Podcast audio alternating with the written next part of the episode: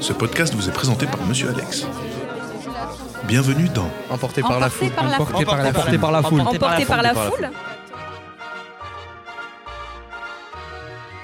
Bonjour à tous et bienvenue dans ce nouveau numéro du podcast Emporté par la foule, le podcast où c'est vous qui posez les questions. Alors vous le savez, hein, chaque mois nous recevons un ou une invitée qui nous parle de son métier, d'un domaine dans lequel il excelle ou de son parcours.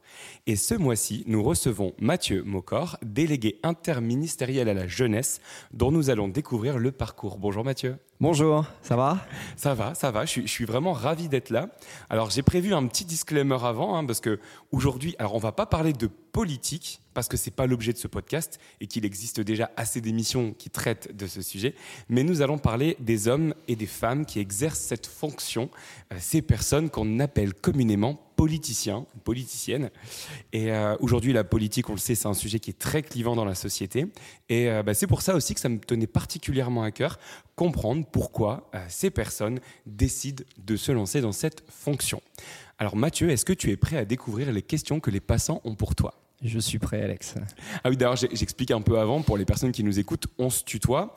Euh, on va pas faire semblant de se vous voyez. Non, non, non. C'est tutoyer juste avant d'appuyer sur Rec. Exactement.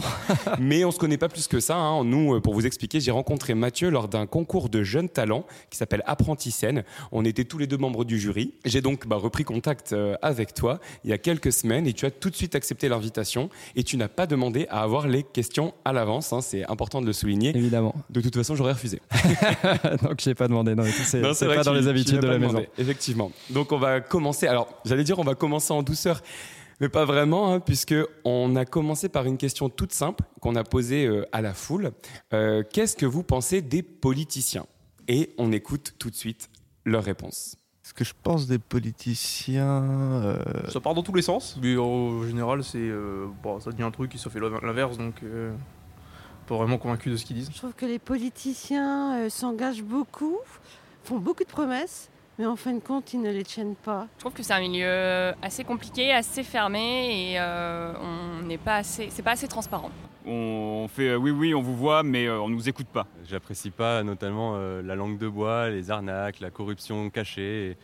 Et, et donc forcément, c'est un monde assez sombre et très faux en apparence. Je ne suis pas du tout dans l'opinion euh, tous pourris, tous euh, profiteurs, tous ceci, tous cela. Je pense qu'il y a quand même, il reste des politiciens euh, qui, qui ont des convictions, qui ont, des, qui ont le sens aussi du- de l'État. Mais ça, je pense que c'est quelque chose qui a quand même tendance à disparaître. Je trouve qu'ils nous méprisent un peu. Il y a un manque de sincérité évident. Je me moque plus souvent d'eux que, que je les prends au sérieux, franchement. Alors moi je pense que c'est un peu un Hunger Games en mode chacun pour sa gueule. euh, Tout le monde défend euh, ses propres idéaux. euh. c'est des menteurs. c'est, enfin, vraiment, c'est le premier mot qui me vient à l'esprit. Je pense qu'il y en a qui ont lâché un peu l'affaire? Euh, je pense qu'ils essaient de faire de leur mieux. hein. Que du mal globalement. Je déteste tous les politiciens parce qu'ils sont tous incompétents. Je t'avais dit. Hein. Ouais, mais c'est bien, c'est une bonne entrée en matière. Mais c'est, tu- vois, c'est c'est très, euh, c'est très représentatif de ce que pensent, euh, de ce que pensent, euh, de ce que pensent réellement les, euh, les gens. Il y a, il y a, il y a un rapport aux hommes politiques qui est super distant. On voit que le lien de confiance, il est, il est quasiment cassé. Et, et c'est, moi, ça m'inquiète beaucoup parce que non pas que je suis pas du tout là pour défendre les, hommes politiques, parce qu'il y en a plein qui méritent des jugements difficiles que durs que les gens leur portent. Mais je pense qu'on a, on a besoin de politique parce que la politique, c'est la démocratie et c'est la décision collective. Et, et si on n'arrive pas à rétablir ce lien-là, on va avoir des, on va avoir des grosses déconvenues. Vraiment, on va, on va avoir des, euh, des gros problèmes. Ce qui se dégage, tu as un besoin de sincérité qui est, qui est- qui est- qui est- qui est important. En gros, je pense qu'il y a 20 ou 30 ans, on attendait euh, du brio. On voulait des hommes politiques un peu éclatants, qui parlaient bien, qui, euh, qui donnaient le sentiment d'eux. Et puis, on savait que c'était un peu faux, mais quand même, c'était classe. Euh, ça, c'est plutôt la génération Mitterrand, Chirac. Aujourd'hui, on veut juste des gens. Je pense qu'on a tous compris que le monde de demain, on ne sait pas trop s'il va être meilleur que celui d'aujourd'hui. C'est un peu le bordel. On a tous compris qu'on essayait tous de reconstruire un monde un peu différent. Et donc, en fait, on veut juste des gens euh, humbles face à l'ampleur de la tâche et qui se présentent euh, comme ils sont. Et, euh, et ça, c'est un truc qui est encore beaucoup trop rare dans la parole publique parce que ça suppose de, bah, de dire j'essaye mais je vais peut-être pas y arriver. Et parfois de dire j'ai essayé, je me suis trompé. Ou euh, ça marche mais c'est pas assez. Et c'est super dur à dire parce que ça, ça, suppose de reconnaître ses propres faiblesses. Mais en fait, t'as pas, t'as pas de choix. parce qu'en fait, on veut, que, on veut que les hommes politiques se comportent avec nous comme, ils- comme, comme un, pote le ferait, c'est-à-dire en, en nous disant la vérité, en fait. Aujourd'hui, on dirait qu'il y a une sorte de méfiance envers la classe politique, comme tu le disais, qui est assez euh, éclatant. Et là, on le voit. D'ailleurs, c'est marrant parce que c'est le huitième podcast que je fais. Et moi, je me suis dit, euh, en allant faire le micro-trottoir, donc, euh, que ça allait être très facile. Je me suis dit, mais tout le monde a un avis sur la politique, tout le monde est intéressé par ça, et tout le monde va avoir des, milliers de questions.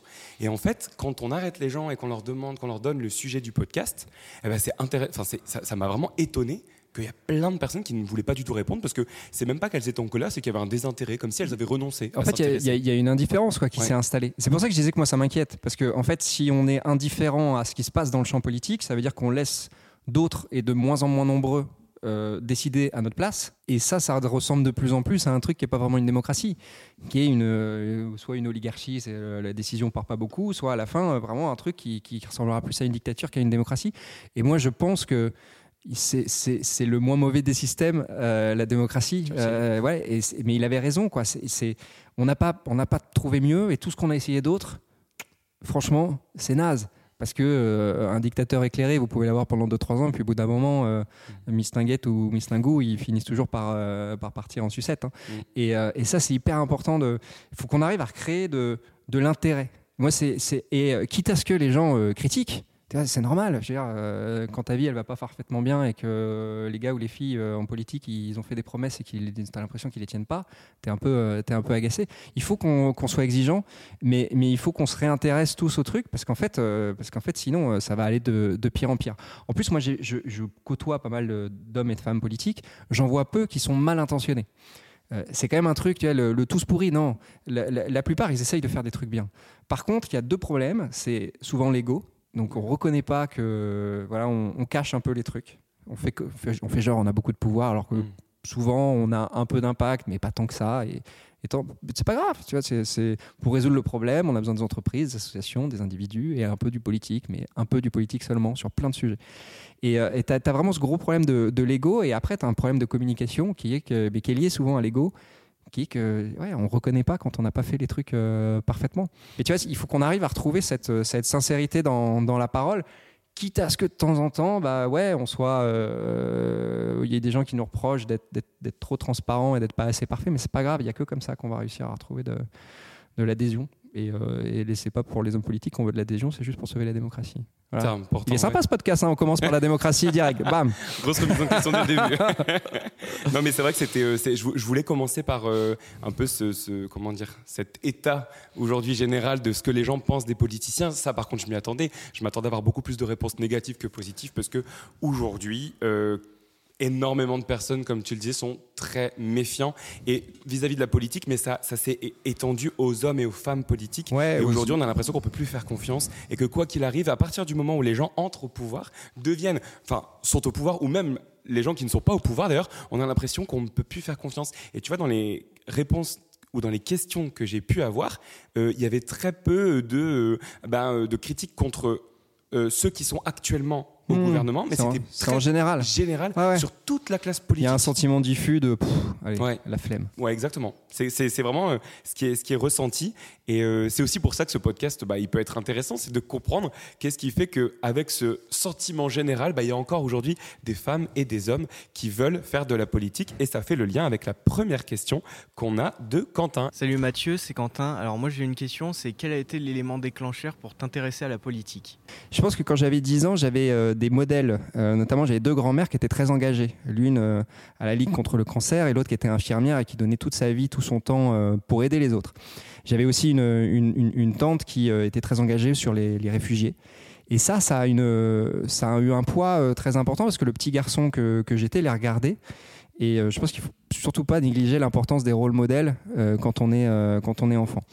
Et puis après, je me suis toujours dit, bah voilà, je, je vais m'intéresser à comment essayer de rendre les gens un peu plus, un peu plus heureux. À ma, petite échelle, et puis sans vouloir faire le bonheur à leur place, parce que sinon tu deviens une espèce de dictateur totalitaire. Mais, mais, euh, mais en tout cas, c'était le truc moi qui m'excitait le plus. Je trouvais ça euh, hyper intéressant. Euh, J'étais pas contre euh, faire des trucs dans le privé aussi. D'ailleurs, j'ai travaillé dans le privé. Mais quand même, quand, quand tu es, es en politique ou quand tu travailles pour l'État, tout ce que tu fais, c'est vraiment le driver, c'est euh, pour aider. Quoi. Et, c'est, et, et ça, c'est pas juste une parole, c'est, c'est, c'est vrai, après, tu le fais pas toujours bien. Mais, euh, mais et voilà, et moi, c'était ça, mon, ça a été ça mon moteur. Depuis, depuis gamin, euh, je me faisais des jeux dans la tête en me disant comment est-ce qu'on peut mieux organiser le village, la ville, les transports, le machin. Et, euh, et voilà, et c'est. C'est une vocation. Ouais, il y a un peu, y a un peu de ça. Et je pense que c- il faut l'avoir un peu aujourd'hui parce que c'est, il y a plein de côtés super positifs hein, quand tu fais euh, de la politique ou que tu es, dans les parages. Mais c'est sûr que tu as un peu d'ingratitude quand même aussi, quoi. Parce que les problèmes, tu vas pas les résoudre tout de suite. C'est parfois ceux d'après, dans 5 ans, qui vont récupérer les fruits de, ce que te- toi t'auras semé. Quand tu changes, euh, là tu vois, on, se bat pas mal en ce moment sur le harcèlement à l'école. Euh, on sait très bien que toutes les actions qu'on met en place, le temps que de former tout le monde, que la révolution de prise en compte du truc se fasse, eh ben c'est, moi j'espère que ça va être dès l'année prochaine qu'on va avoir les résultats, mais ça se trouve c'est dans 3-4 ans que, que le phénomène va vraiment baisser. Et, euh, eh ben, ce sera probablement le, ceux qui. Moi je serai probablement plus là, et tant mieux, j'irai- je serai allé faire autre chose. Mais euh, euh, bah, c'est les autres qui diront regardez, grâce à nous, le harcèlement baisse. Mais c'est pas grave, on s'en fout. Tu travailles pour un truc qui te dépasse. euh, qui te dépasse un. Et euh, donc c'est marrant parce qu'il y a pas mal de personnes qui euh, vont te dire tout de suite que bah, si les gens font de la politique, c'est pour s'en mettre plein les poches. Du coup, bah, c'est pas pour. En tout cas, ça n'a pas été ta motivation à toi. Franchement, et, faut, faut, faut, faut, faut pas se moquer des gens. Tu gagnes correctement quand tu es en politique. Mais euh, donc euh, les, salaires des députés, les salaires des ministres, des délégués interministériels, c'est très bien. Mais c'est franchement, tu peux gagner plus d'argent dans le privé quand, euh, quand, quand, t'as les, quand entre guillemets, tu as ce niveau-là de formation euh, ou autre. Donc c'est toujours, enfin tout est relatif. Si tu cherches de l'argent vraiment, franchement, avec euh, tel niveau de diplôme, je sais pas quoi, tu fais pas de la politique. Maintenant, tu vis pas mal non plus quand tu fais de la politique. Voilà. Et je pense que c'est important parce que parfois je- j'entends des députés qui disent Oh là là, c'est pas facile, je gagne plus que 5000 euros net par mois. Et t'es là, bon, écoute, euh, ok, avant tu gagnais peut-être deux fois plus dans le privé, mais euh, voilà, tu fais un choix. Euh, mais cela étant, ça pose quand même la question de. euh, tu vois, qui est une question difficile de politique publique, parce qu'en ce moment, on sent bien que les gens n'aiment pas trop les hommes politiques. Comment est-ce que tu rémunères, par exemple, mieux les maires pour avoir des meilleurs maires, entre guillemets, euh, en local, euh, ou des meilleurs députés? Parce que parfois, il y a- il peut arriver qu'il y ait une forme de lien entre euh, combien tu es prêt à payer quelqu'un et la valeur le- professionnelle de la, de la personne. Et c'est un truc pas facile, parce que peut-être que, par exemple, peut-être qu'à l'Assemblée nationale, il nous faudrait moins de députés, mais mieux payés Mhm. Pour entre guillemets avoir des députés encore meilleurs. Et euh, mais, euh, mais, mais que ça nous coûte pas beaucoup plus d'argent euh, à la société tout entière. Dans le contexte, tu vois, ce genre de discussions qui sont importantes aussi pour la qualité de nos débats, c'est pas facile. C'est très touchy, bah, puis on touche tout de suite à des sujets qui sont. euh, par exemple, on va dire ah, demain, euh, on va baisser le salaire des députés. euh, ça, c'est une décision qui va plaire à 99%. C'est hyper populaire. mais c'est hyper démago aussi. C'est du populisme démago, ouais, mais et, et tous les hommes politiques font un peu de démagogie.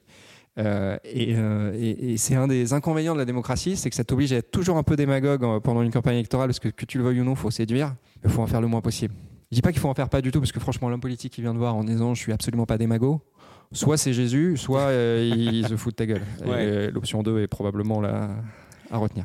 De toute façon, voilà, on est dans un jeu électoral où il y a des élections régulières, on doit plaire à ses électeurs, et donc forcément, ça influe nos décisions. Un peu. Après, tu as deux catégories d'hommes politiques. Ça, c'est un truc euh, dit euh, Jacques Attali, euh, qui a été conseiller de, François Mitterrand pendant tous les, quinquennats de François Mitterrand et qui, connaît bien les, les sphères du pouvoir, qui distingue l'homme politique de l'homme d'État. L'homme politique, c'est un peu le politicien. C'est euh, le politicard, on aurait presque envie de dire. Celui qui pense un peu à sa petite bouille, qui, qui essaye de rester en poste le plus longtemps possible, mais qui s'en fout un peu de. qu'oublie qu'oublie vite pourquoi il était venu là. Mhm. Et puis tu as l'homme d'État qui, lui, veut laisser une trace, qui euh, se dit, moi, dans 15 ans, j'ai envie qu'on retienne ça de moi ou que la France soit là. Et là, là, ça devient intéressant parce que c'est comme ça qu'on fait des grandes choses, souvent, en étant un tout petit peu indifférent quand même à, euh, à l'opinion publique sur certains sujets. Tu peux pas l'être totalement, hein, parce, que, euh, parce que si l'opinion publique elle est pas avec toi, tu te tapes des manifestations monstrueuses et en fait, euh, Avance ça, ça avance pas. Donc tu es obligé.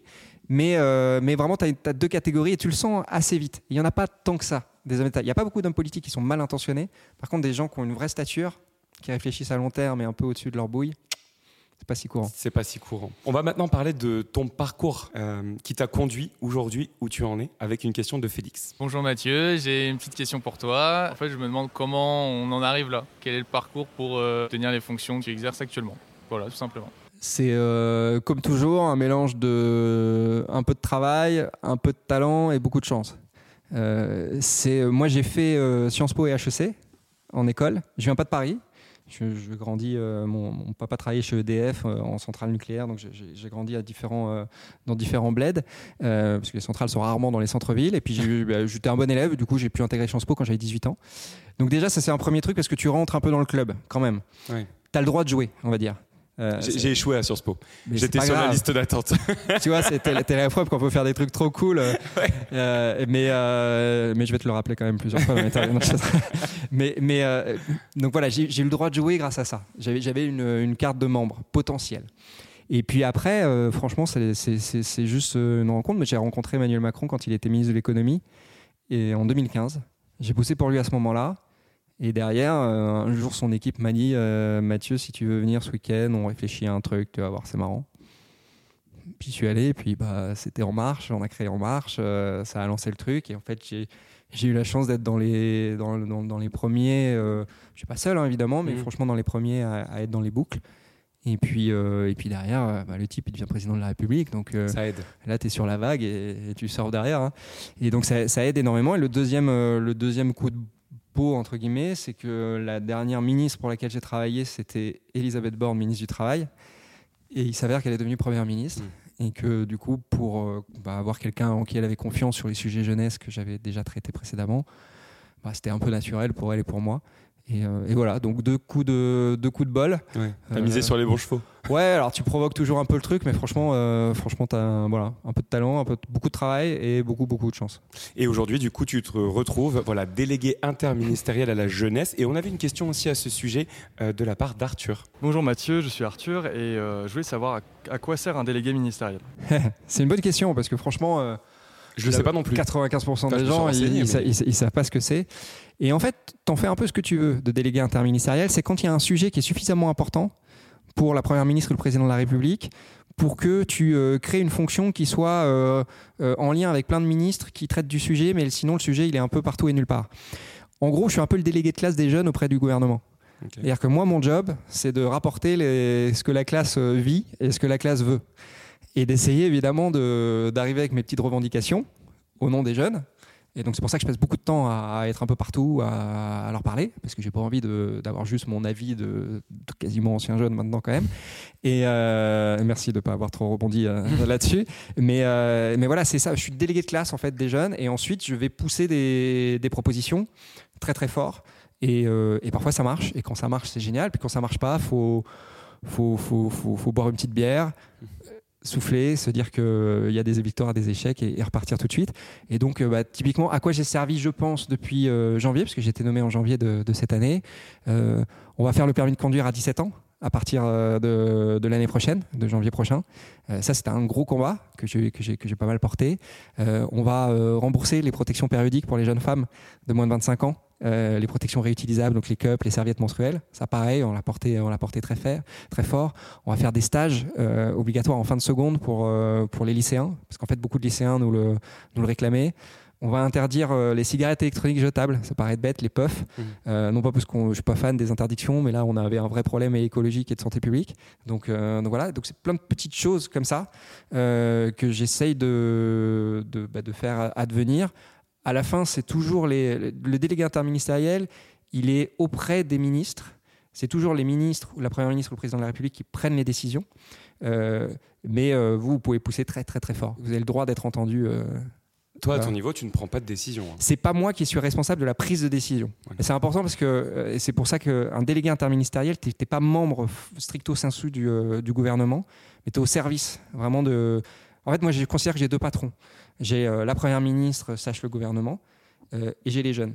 Et j'essaye de, de faire le lien entre les deux et de servir les, les deux euh, au, au mieux. Et, euh, et voilà. Et je sers aussi beaucoup à faire le lien avec, comme je suis tout le temps en train d'écouter les, les jeunes, de faire le lien avec la société civile pour qu'on arrive à agir ensemble sur certains sujets. Vous avez vu un truc il n'y a pas longtemps, il y a eu un clip de l'équipe de France de foot sur le harcèlement. Euh, c'est un truc qu'on a bossé avec euh, Gabriel Attal, ministre de l'Éducation nationale. Euh, mais c'est un truc gé- génial parce que, en fait, on avait trouvé un sujet qui n'était pas politisé, qui était juste qui nous dépassait tous et sur lequel, du coup, on avait des artistes, des sportifs et autres qui étaient prêts à s'engager, à dire juste attention au harcèlement. Tu vois, on leur demandait pas de dire le gouvernement c'est super, vive Macron. On leur demandait juste de s'engager pour sensibiliser tous les jeunes qui les écoutent. Et ils l'ont fait. Et franchement, ça c'est génial quand vous arrivez à faire ça. C'est quelque chose que je veux continuer à développer aussi. Oui, puis c'est vrai que des sujets comme, enfin, les sujets de la jeunesse sont quand même des sujets sur lesquels j'ai l'impression qu'on peut plus facilement avoir des consensus. Ouais. Ce dont tu nous as parlé, que ce soit euh, les, les, les- comment dire, les serviettes périodiques ou les, enfin, dans les, Ouais. Ouais, les, les- les- les serviettes menstruelles euh, et les protections périodiques. protection euh, périodique, le harcèlement, Ouais. euh, le permis à 17 ans, c'est quand même des points sur lesquels on est, on, atteint plutôt facilement un Et voilà. consensus, j'imagine. Et après, l'enjeu, tu vois, c'est de faire connaître ça. Pas pour, encore une fois, à la fin, les gens, ils voteront ce qu'ils veulent. Je m'en fiche. Et il y a des dispositifs super qui ont été créés par des gens qui étaient avant, euh, avant Macron au pouvoir. Mais par contre, ce qui est super frustrant, c'est quand les dispositifs, ils sont pas connus. Quand tu as des jeunes qui ont des besoins et qu'en fait, il existe des aides pour partir en vacances, des aides euh, pour le permis de conduire, des aides pour le train, euh, des aides pour les protections euh, périodiques, euh, des préservatifs gratuits, etc. Parce qu'on a aussi fait ça, les préservatifs gratuits pour- en, en pharmacie pour les moins de 25 ans. Et si, quand c'est pas connu, tu te dis, mais merde, pourquoi sais, on, on s'est battu et à la fin, on n'a que euh, 10 ou 20% des jeunes qui vont utiliser le truc. Et, et- et l'un des contre-exemples qu'on a, par exemple, c'est le pass culture. Le pass culture, c'est une aide tu sais, de 300 euros à 18 ans pour pouvoir accès à des contenus culturels. Ça, il y en a beaucoup maintenant qui y ont recours. Et ça, c'est super parce que euh, il y a 80% des jeunes qui l'utilisent. Oui, c'est Et en fait, c'est ancré maintenant. ouais, c'est connu et c'est ça l'objectif. Ouais. Et pour ça, on a parfois besoin de la mobilisation de tout le monde pour faire connaître. Parce qu'il n'y a personne qui lit les communiqués de presse de Matignon ou l'Élysée, en vrai, à part quelques journalistes. Et c'est normal, on a autre chose à faire que de lire les communiqués de presse de Matignon ou l'Élysée dans notre vie. Par contre, parfois on écoute euh, euh, Monsieur Alex, parfois on, on lit ce que fait Kylian Mbappé. T'as vu, je viens de te mettre avec euh, Kylian Eh, Mbappé. au même rang, la, la base. mais euh, c'est pour que tu me poses des questions gentilles. Oui, euh, non, après. j'ai bien Tu- compris le Tu vois la mécanisme, technique. hein, hein. bah, ça, c'est- ça, c'est les politiciens, quoi. Ils sont doués, c'est de on la a- séduction c'est- C'est une, formation, hein, c'est tactique. Non, mais tu vois, on a besoin que, que ceux qui ont déjà des audiences euh, relaient parfois des messages, et qui ne soient pas des messages politiques, parce qu'on ne veut pas les, les mettre dans la merde. Mais, euh, mais, et on en a plein. Euh, On va avoir les Jeux Olympiques, le sport l'an prochain. J'espère qu'on va avoir des mobilisations aussi pour dire à tout le monde regardez, il y a des aides pour faire du sport, faites du sport, bougez-vous. On a 10% de jeunes qui sont obèses à 17 ans. Pas possible. Non pas qu'on a un jugement sur les obèses, hein, évidemment aucun, mais par contre, il y a des problèmes de santé qui vont avec, et c'est souvent compliqué à vivre. Donc, il faut qu'on arrive à se mobiliser là-dessus.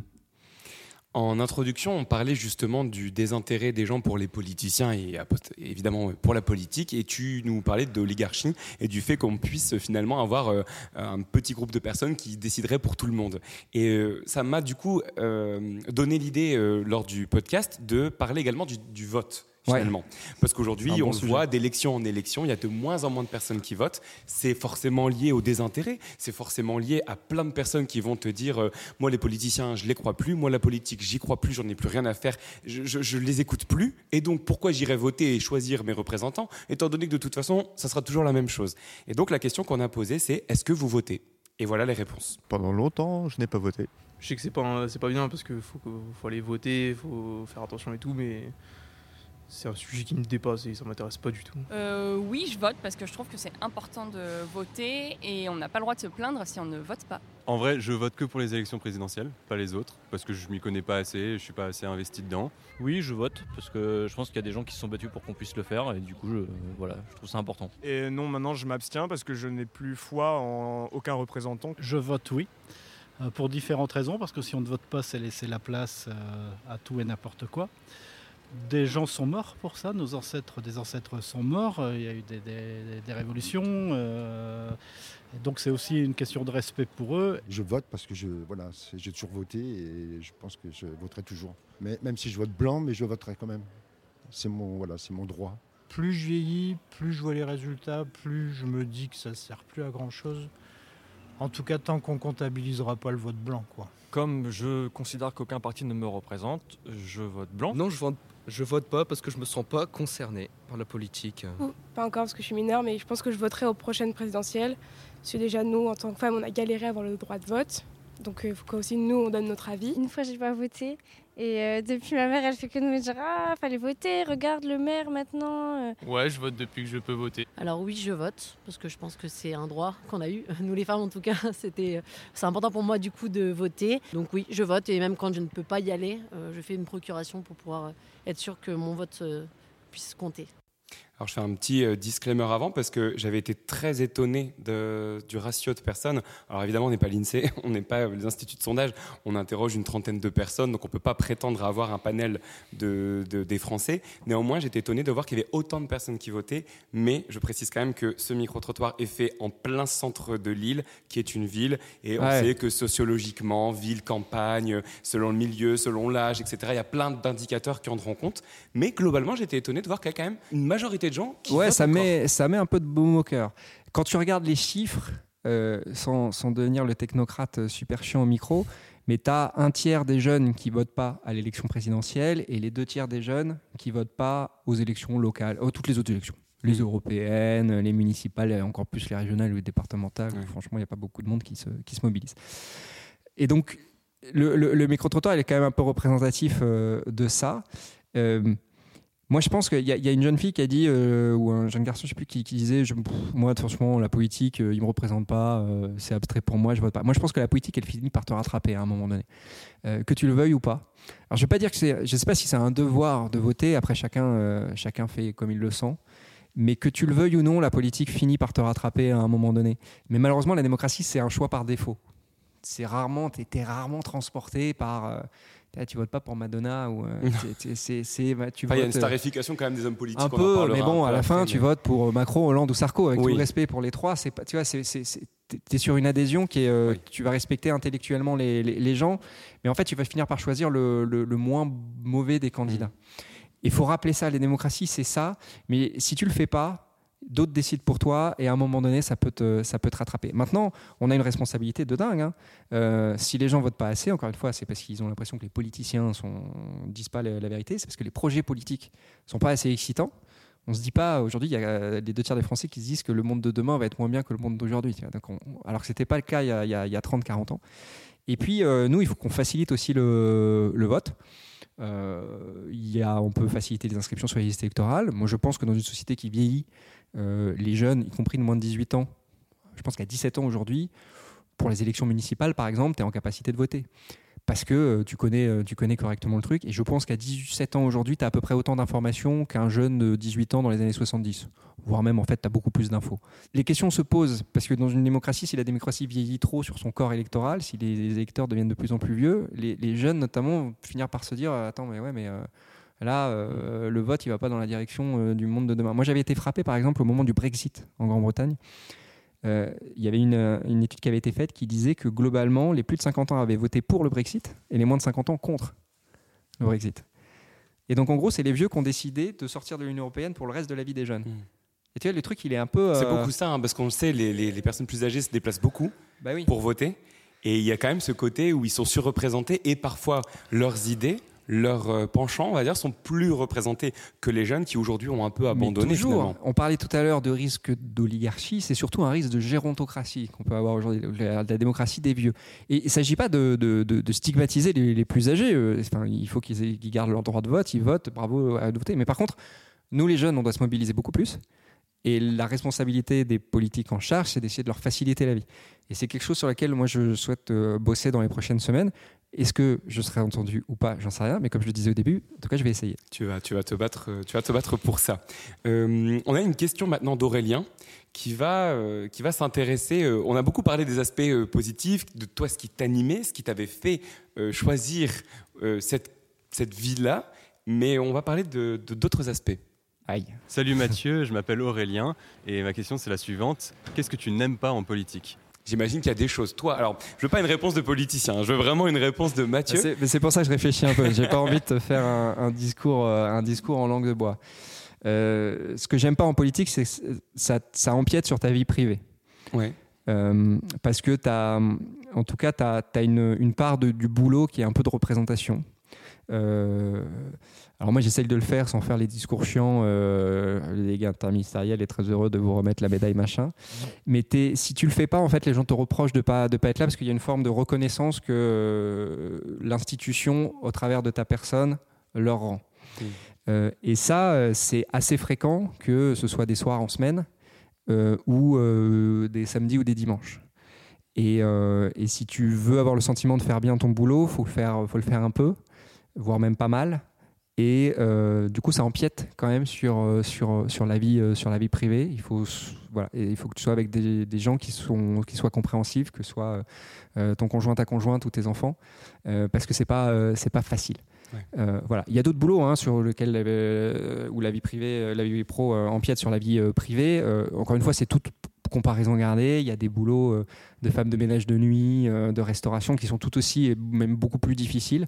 Mais tu as quand même cette contrainte-là dans le, dans le champ politique. Ce que j'aime pas parfois aussi, c'est le dans les relations humaines, tu peux avoir un peu de euh, tu peux avoir un peu d'hypocrisie parce que, parce que le pouvoir est un lieu qui, qui attire et c'est pas toujours facile de, de trouver des gens à 100% francs avec toi. Euh, mais c'est le cas aussi des cercles de pouvoir dans le monde, euh, dans le monde privé. Et euh, qu'est-ce que j'aime pas d'autre? Non, moi sinon, euh, sinon je- franchement, il y a 10% de trucs que j'aime pas et 90% que, que, que j'aime bien.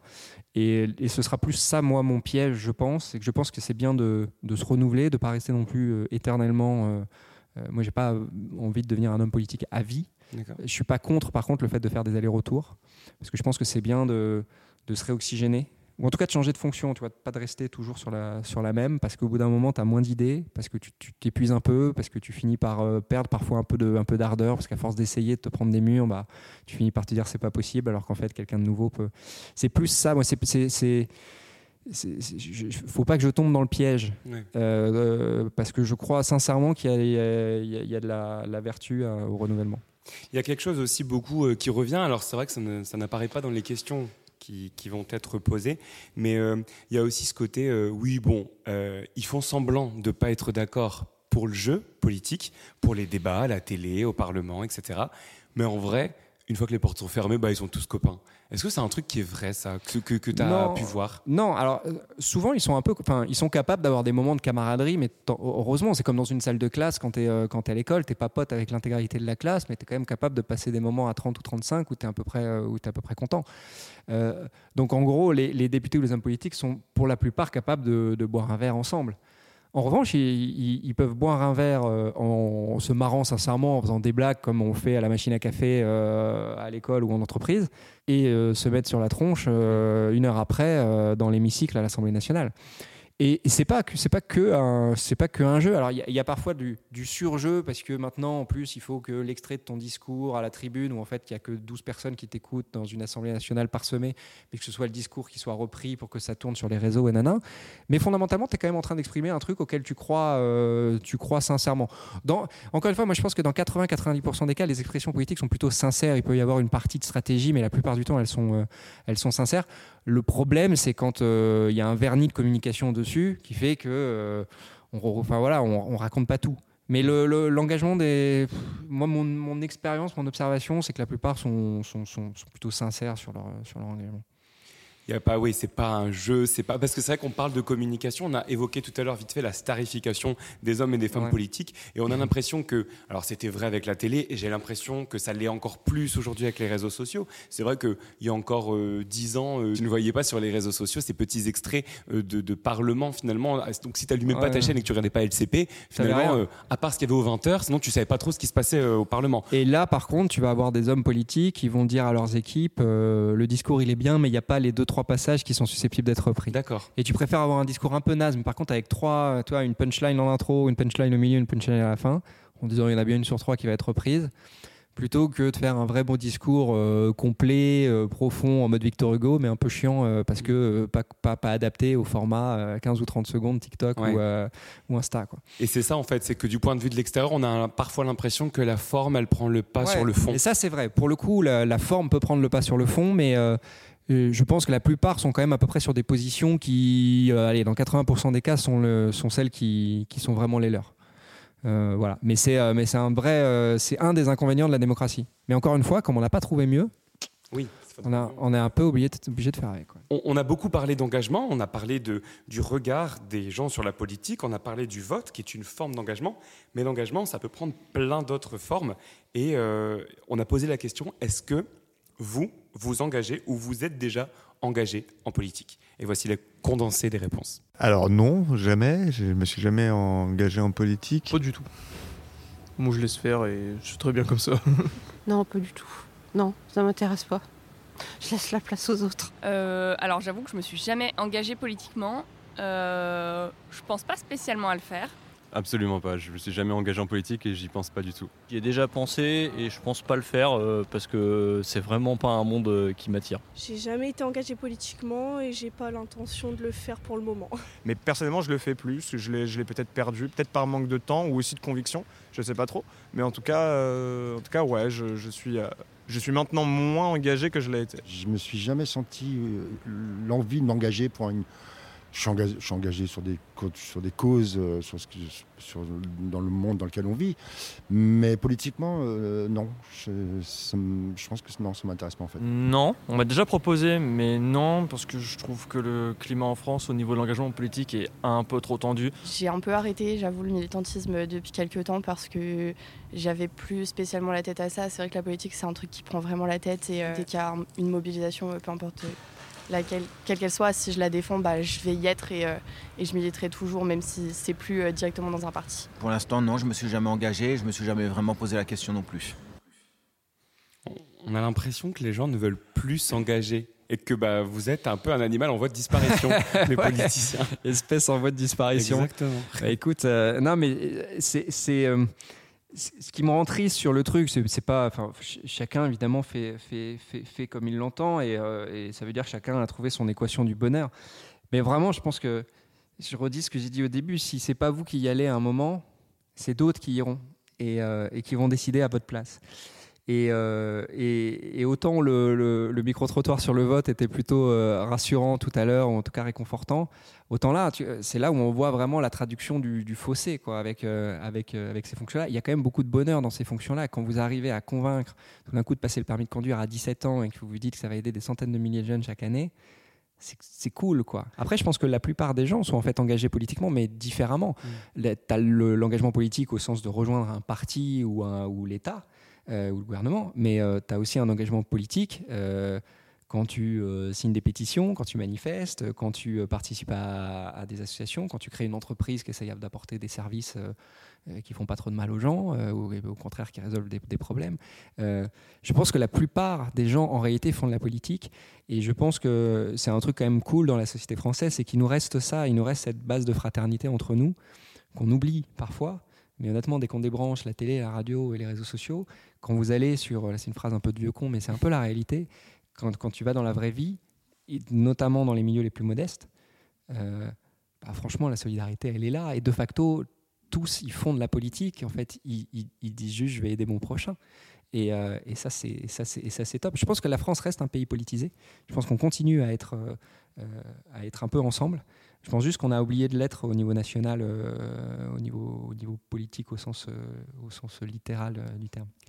Et je pense que quand on parle de politiciens, euh, il y a aussi un petit côté, c'est trop loin, c'est pas pour moi parce que c'est réservé à une élite, c'est réservé à l'époque, c'est moins vrai maintenant, mais à l'époque, si on n'avait pas fait l'ENA, on pouvait même pas prétendre à être, Ouais. à, à être à, à occuper des fonctions étatiques. Et alors aujourd'hui, il y a de plus en plus de gens de la société civile qui, se lancent, qui deviennent politiciens d'une façon ou d'une autre, soit ils sont appelés, soit ils sont élus, mais, euh, mais ça reste quand même, on a l'impression, quelqu'un qui est, réservé aux autres et auquel nous, on n'a pas le droit. Alors, mais il y a deux choses là-dedans. Il faut que ce soit plus représentatif parce qu'à un moment donné, euh, tu, tu, tu, tu, ouais, te, tu te compares un peu et tu- ouais, tu t'identifies un peu aux personnes que tu regardes à la télévision. Et quand, euh, par exemple, en politique aujourd'hui, il y a de plus en plus de femmes quand même, pas encore assez. Donc il n'y a pas assez de femmes, du coup, les, femmes ont, un rapport à la politique qui est, qui est moins proche euh, que, que celui des hommes. Et tu as très peu de personnes de couleur aussi. Ça vaut dans les médias, ça vaut en politique. Donc il faut de la représentativité. Ensuite, il ne faut pas non plus tomber dans le euh, il faut absolument que tous les hommes politiques ou les femmes politiques soient exactement le, le- le- le copier-coller de euh, la sociologie euh, française. Parce que moi, je, me battrai tout le temps contre ça. Un, un type riche peut défendre les pauvres, un type pauvre peut défendre les riches, un blanc peut défendre les noirs, un noir peut défendre les blancs, etc. etc. C'est pas parce que tu as grandi dans un milieu X ou que tu as fait telle ou telle étude que tu es condamné euh, par euh, ton parcours à, suivre un schéma euh, en place. Euh, tu vois, euh, Jean Jaurès, euh, par exemple, c'était plutôt un bourgeois, il s'est battu plutôt pour, euh, pour les ouvriers. Euh, Victor Hugo, pareil, euh, à, leur façon. Et après, c'est souvent des hommes qui, étaient très paradoxaux, euh, qui n'étaient pas parfaits. Mais, euh, mais je pense qu'il faut beaucoup plus de représentativité. Et en même temps, il ne faut pas tomber dans l'excès inverse qui dit euh, si t'es pas ouvrier, tu peux pas défendre les ouvriers, si t'es pas patron, tu peux pas défendre les patrons, etc.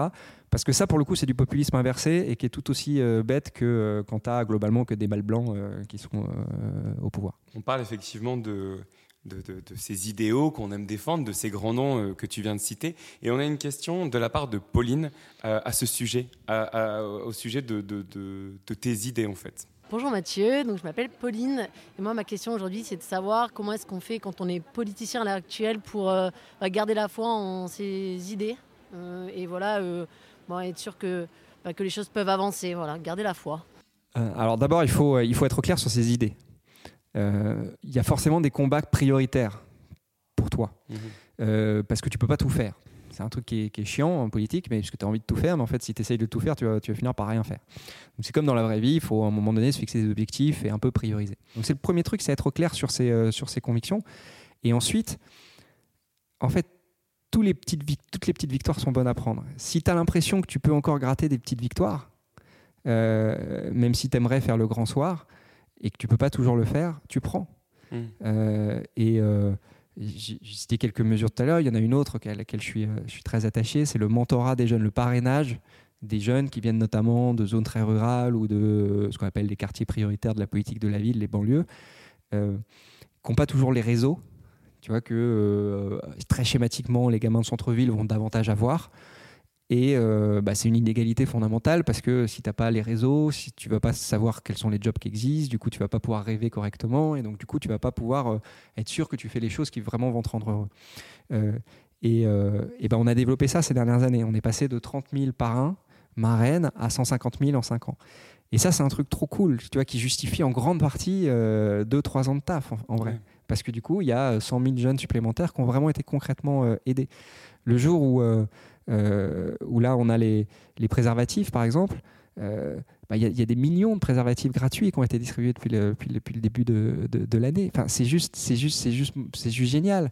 Euh, parce que ça veut dire que ça répond à un besoin que, et, et qu'il y aura probablement un peu moins de maladies sexuellement transmissibles euh, chez ceux qui auront eu recours. Toutes les victoires sont, sont bonnes à prendre. Après, est-ce que tu as l'impression que tu as totalement transformé le monde? Bah, En fait, non. Mais tu as l'impression d'avoir essayé de faire ta part. C'est déjà, super. Mais après, moi, je me découragerai pas hein, tant que le monde ne sera pas transformé tel que, euh, avec d'autres, on aura l'impression qu'il il doit être pour qu'il y ait les meilleures conditions possibles pour que les gens soient heureux. Je continuerai à me battre. Mais tant que tu as l'impression que tu prends des petites victoires, tu restes. Le jour où tu as plus cette impression-là, je pense qu'il faut bouger. Et justement là, on a parlé des petites victoires, mais j'imagine que depuis janvier, même depuis ta carrière précédente euh, en politique, dans, tes postes précédents, il y a eu aussi des moments de défaite, des moments où tu n'as peut-être pas su convaincre ou des moments où on t'a pas suivi. Et, ces moments-là euh, de compromission un peu, est-ce que c'est difficile à encaisser? Euh, ouais, parce que d'abord tu t'en veux à toi-même, parce que tu, me disais souvent, tu, te dis d'abord j'ai pas réussi à convaincre, et euh, bah, du coup là, t'as- t'as- moi j'essaye de le réguler au maximum, et ton petit ego en prend un coup. Euh, tu te dis ah, bon ok, mauvaise note pour l'élève corps quoi.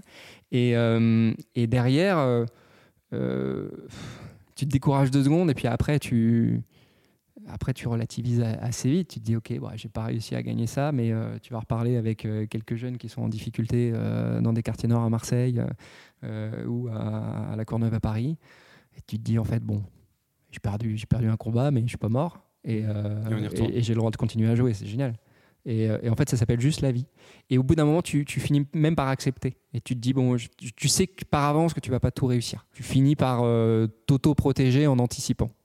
Euh, mais franchement, c'est hyper relatif. Quoi. La souffrance que tu as quand tu n'arrives pas à faire des trucs en politique, elle est, elle est chiante parce que tu mets, tu mets vraiment ton cœur. Mais, mais à côté des vraies difficultés euh, de vie que connaissent euh, une, partie de, une partie des gens, franchement, euh, tu, en fait, tu relativises très vite. Mm. Une bonne bière et c'est reparti. C'est vrai que c'est, euh, j'allais dire, c'est un métier compliqué. Euh, alors, déjà, c'est pas vraiment un métier, la politique, c'est une fonction. Ouais. Ça- alors ça, on a un peu tendance à croire que ça l'est devenu, parce que maintenant il y a des carrières en politique. Ouais. Donc on a, il y a des gens qui font ça toute leur vie et qui, qui voilà, leur métier c'était d'être politique. Mais il faut pas oublier qu'à la base, la politique n'est pas un métier, mais juste une fonction qu'on met entre parenthèses son métier pour remplir cette fonction de d'homme d'État, de représentant. Et puis après, on retourne normalement à la vie, à la société civile pour refaire cette fonction. Il y a quand même pour beaucoup de situations, c'est plus vraiment ça. C'est vraiment devenu pour énormément de personnes un métier, la politique. Et, euh, et la question euh, suivante, qui est donc la question d'Agnès, va s'intéresser à, à- à ta vie privée, finalement. Qu'est-ce qu'il y a derrière la politique et qu'est-ce qu'on en retire? Bonjour Mathieu, je suis Agnès et j'aurais aimé vous poser cette question-là. Que vous apporte dans votre vie privée le fait de faire de la politique? Et Parce qu'il y a beaucoup de gens aujourd'hui qui euh, se disent que c'est vrai, c'est plutôt communément admis que la politique, ça paye moins que le privé. Alors ça paye très bien, on peut pas se plaindre, mais ça paye moins que le privé. Mais du coup, les gens, ils cherchent, ils se disent, mais pourquoi ces gens Parce qu'on peut pas croire que vous faites ça parce que vous êtes vraiment passionné. Donc les gens se disent, mais, mais pourquoi ils font ça? Donc forcément, s'ils font ça, c'est parce qu'ils ont des avantages cachés, c'est parce que du coup, ça leur permet d'avoir des trucs que nous, grand public, on ne sait pas. Et je peux pas ne pas te poser la question, est-ce que dans la politique, quand on accède à des fonctions... euh, intéressante, élevée, est-ce qu'on n'en retire quand même pas un peu des petits avantages personnels? Il n'y a pas d'avantage caché au sens financier. Euh, les, salaires, ils sont publics. Ils sont, euh, voilà, ils sont ce qu'ils sont. Il n'y a pas des primes cachées ou je sais pas quoi. tu as des bonnes conditions de travail. Euh, je sais pas ceux qui regardent le podcast euh, auront peut-être deux trois images euh, du bureau, du jardin ici, et franchement c'est- très chouette. Euh, mais ensuite, euh, le- les avantages surtout, en fait, c'est que tu, tu rencontres plein de gens. Parce que tu as des acteurs qui viennent te voir ou que toi-même tu vas participer à des réunions publiques et autres. Et à des manifestations assez cool. En plus, sur la jeunesse, moi je vais pas. quand je, suis Ouais. en, quand je suis en festival l'été, je dis que je suis en train de bosser. Ouais, métier. Et donc je rencontre des gens super. Et, euh, et en fait, au milieu de tout ça, il y en a avec lesquels tu te lis vraiment d'amitié. Et donc en fait, tu, tu- tu gagnes des amis, ce qui est quand même assez cool. Parce que parfois, euh, tu vois, à partir de 30, 35 ans, tu, ton, réseau de, proximité, il est un peu le même, il, il bouge plus trop. Ben, moi, je continue à rencontrer plein de gens, euh, plein de gens géniaux. Euh, et puis parfois, en fait, ça peut, euh, ça peut finir par t'aider pour des passions à côté. Je te donne un exemple. Je fais du slam à côté, c'est ma passion hors politique. Et bah, ça m'arrive de temps en temps sur mes speeches politiques, plutôt que de faire un discours un peu convenu, un peu, un peu étriqué, de faire un petit slam en impro, parce que j'aime bien ça. Et puis, euh, et puis ça m'est arrivé d'avoir des gens qui me voient faire ça, qui me fassent rencontrer. C'est comme ça que moi je me suis retrouvé par exemple sur Apprenti Scène, je pense.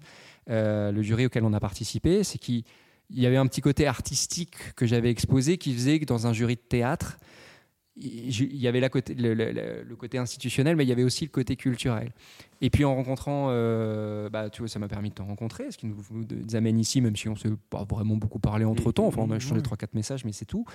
Et, euh, et par exemple sur le slam, ça m'a déjà, ça m'a permis un jour de rencontrer des, des, slammeurs qui euh, m'ont invité à des scènes, euh, qui euh, voilà, qui font que bah, en mois de décembre je ferai un concert parce que j'ai rencontré le gars qui a la salle et qui me la met à disposition. Voilà. Ça peut avoir des, avantages, euh, des avantages comme ça. C'est pas des avantages cachés, tu y a rien de. C'est juste que tu vas rencontrer beaucoup de gens et que parmi les rencontres, il y a des liens qui vont, qui vont rester. C'est le principal truc cool que tu as, je trouve. Alors je te le dis, hein, pour une reconversion éventuelle plus tard, ça, ce que tu me dis depuis tout à l'heure, ça ressemble quand même beaucoup aussi à mon quotidien. Et tu vois, quand tu fais des vidéos sur Internet ou quand tu es youtubeur ou ce genre de métier, c'est pareil, tu as un réseau qui s'agrandit de plus en plus, tu fais toujours des belles rencontres. Donc si un jour tu en as marre de la politique, bah écoute, lance-toi lance peut-être sur YouTube, tu fais du slam. Je ferai du slam sur YouTube. euh, Je pense que la prochaine étape est toute, euh, toute tracée. Merci Alex. Je prie, je vais- prie. je vais suivre les- Je pense pas que ce sera un, un- entretien de conseil RH, mais finalement, ce, ce podcast est vraiment très complet. Tu vois, ça aide tout le monde. Attention, je suis encore en train de flatter, c'est encore la technique. Bien Enfin, sûr, tu- je tu- tu comprends, connais. mais ça n'empêchera pas de bientôt terminer ce podcast, mais quand même avec deux questions qui sont pas toujours, pas, pas très faciles. D'ailleurs, la prochaine, ça va être difficile d'y répondre parce que je suis pas sûr que ça existe pour un politicien. Bonjour Mathieu, je m'appelle Violette et j'aurais aimé savoir quelle était la journée type euh, d'un politicien. Merci. Alors, la, la journée type euh, d'un homme politique, elle, en fait, elle, elle, est, elle est jamais la même. T'as- moi, j'ai à peu près euh, euh, un tiers de mon temps que je vais passer dans des, euh, dans des manifestations à l'extérieur. Euh, donc, euh, bah, par exemple, pour un, un exemple de truc cool que j'ai fait ce week-end, euh, ce, ce- ce dimanche, j'étais sur un tournoi de protection de l'enfance au stade Vélodrome à Marseille. Et il y a Zidane qui s'est pointé à 15h de l'après-midi. Voilà. Donc ça, c'est un tiers de mon temps. Alors, c'est pas un tiers de mon temps avec Zidane, j'adorerais. mais mais c'est pas ça. Euh, mais il y a, voilà, c'est un tiers de, de manifestations. Il y a euh, un tiers de travail en interne avec euh, les différentes administrations, les autres ministères pour... euh, euh, bah, trouver des solutions euh, aux problèmes de la santé mentale des jeunes, euh, de l'orientation, de l'égalité des chances, etc. Et j'ai un tiers de mon temps où je rencontre des acteurs de l'extérieur qui viennent me voir souvent pour qui me racontent un peu leur, leur, vie, leurs constats, leurs propositions et que je m'alimente au maximum. Mais tu n'as pas de journée type enfin, Non, ça, bouge beaucoup. Franchement, j'ai pas de journée type. Tu vois, aujourd'hui, aujourd'hui j'ai eu deux réunions ce matin à, Matignon. Euh, juste avant toi, euh, j'ai tourné dans une petite émission que tourne, France 2, une petite interview. Là, on fait le podcast. Euh, dans 10 minutes, je retourne en réunion à, Matignon. Et ensuite, je participe à un, comité autour du ministre du Travail sur un dispositif qu'on appelle le contrat d'engagement jeune, qui est en, gros le RSA euh, avec des, contraintes d'engagement pour les, euh, pour les jeunes. Euh, voilà, ça, ça c'est. Et ce soir, si j'ai le temps, j'irai à la maison culturelle du, de la culture du 93 pour un spectacle de hip-hop où on, m'a invité à 20h30. Voilà. C'est des belles journées. Ah non, mais c'est super. et en même c'est pour ça que j'aime le, j'aime ce boulot. Dans les réunions internes, parfois il y en a qui sont plus ou moins excitantes, mais, mais ça fait partie du jeu. Euh, et, l'équilibre, il est, il est top. Moi, je me plains, je me plains vraiment pas. Et c'est maintenant l'heure de la dernière question. On va avoir une question de Pierre. On va parler un peu futur. Euh, bonjour Mathieu, moi c'est Pierre. Euh, ma question, du coup, c'est quel est votre objectif global? Vers quoi vous voulez amener la France, en tout cas le territoire sur lequel vous intervenez alors la question de Pierre est très bien, mais on y a déjà un peu plus ou moins répondu. Et puis euh, vers quoi tu veux amener la France Finalement, on est vraiment sur un sujet très politique et c'est pas l'objet de ce podcast. Par contre, la question que moi ça m'a amené, je, je, je, travestir un peu la question de Pierre, mais c'est toi, c'est quoi ton avenir en tant que personne euh, On en a un peu parlé, tu as dit que tu voulais pas faire une carrière en politique. Attention, parce que les images restent. Donc si dans 20 ans on te revoit candidat aux élections présidentielles, je pourrais ressortir tout ça. J'ai dit que je voulais pas faire que ça, mais que j'étais prêt à faire des allers-retours. C'est vrai. Ah, ah. c'est vrai. Bien, joué. Voilà, ça c'est une bonne réponse. C'est réellement ce que j'ai dit, je crois, tout à l'heure. C'est vrai. L'objectif, euh, moi, on le disait tout à l'heure, euh, tous les enjeux de fraternité, d'écologie et de retrouver un peu de lien, de rire entre nous, c'est ça qui me, qui me drive. Moi, j'ai un attachement particulier aussi avec la ville de Marseille parce que, parce que je sais pas trop pourquoi, j'en suis j'en suis pas originaire, mais, c'est une ville qui me touche où j'ai envie d'essayer d'aider au max euh, des, des, gens. Euh, mon objectif, moi, c'est, si tu veux, j'ai pas de trajectoire de carrière euh, personnelle. Tant que j'ai l'impression d'être utile sur le type de fonction que j'ai aujourd'hui, je continue parce que je pense que c'est quand même une chance d'avoir euh, d'être auprès du gouvernement, du, président de la République, la première ministre, d'avoir ce niveau de proximité-là. Et euh, tant que j'ai l'impression de pouvoir être entendu sur, euh, certains sujets, je, continue, en étant conscient que ça peut s'arrêter du, jour au lendemain. Et ensuite, soit, je, soit je continuerai à faire des trucs politiques, mais peut-être différemment, éventuellement plus en local. soit je vais faire totalement autre chose, en parler en rigolant, mais c'est pas totalement idiot. Euh, de faire des trucs plus, culturels euh, ou d'aller. Euh, moi, je, voilà, je, je, je rêve de, de m'occuper d'un club de foot un jour, je rêve de m'occuper de, de salles de théâtre et faire de la culture. j'ai plein de rêves. J'ai ministre de la culture. Pourquoi pas? Des jeunes et de la culture. Des jeunes et de la culture. crée ça, mais, mais, mais, plus tard, ce qu'est la ministre de la culture est franchement super bien et c'est pas du tout de l'hypocrisie. Rima Abdul elle est vraiment super. Et, et, voilà, et je pense que de toute façon, c'est pas tout à fait tracé. Hmm. Tout ça, j'ai une grande liste de projets dans ma tête. Je sais que je vais pas tous les réaliser. Il y en a une partie qui est liée à la politique, mais pas tous. Donc je me souhaite de faire des allers-retours et surtout de faire des choses sérieuses sans jamais trop se prendre au sérieux. C'est beau, c'est joli. Mais du coup là aujourd'hui euh, nommé, mais est-ce que élu, ça te tenterait un jour participer à des élections, peut-être la mairie de Marseille? Ouais, faut pas. Là, pour le coup, on va pas. Il y, a déjà suffisamment de candidats, mais euh, ouais, pourquoi pas?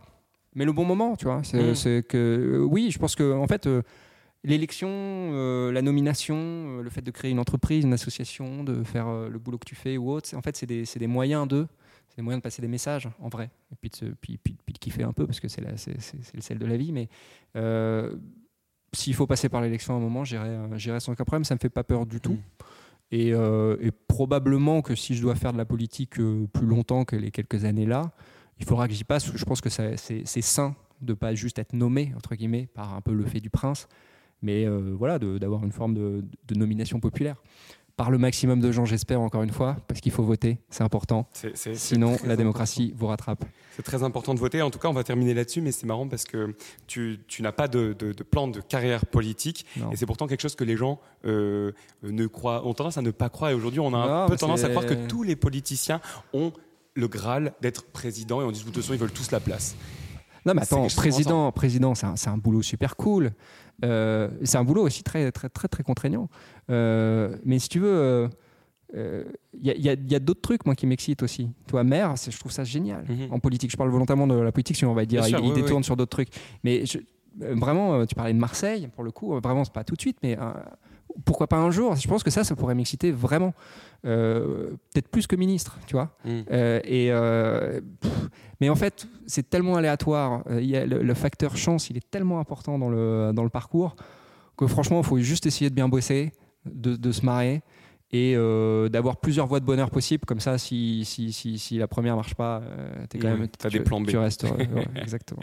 Super. Bah écoute, merci beaucoup Mathieu d'avoir accepté euh, mon invitation pour ce podcast. Tu as un dernier mot, quelque chose à rajouter? Non. Alors, je sais qu'il faut jamais dire ça à un homme politique, mais bon. Et, et là, je te fais trois minutes de plus.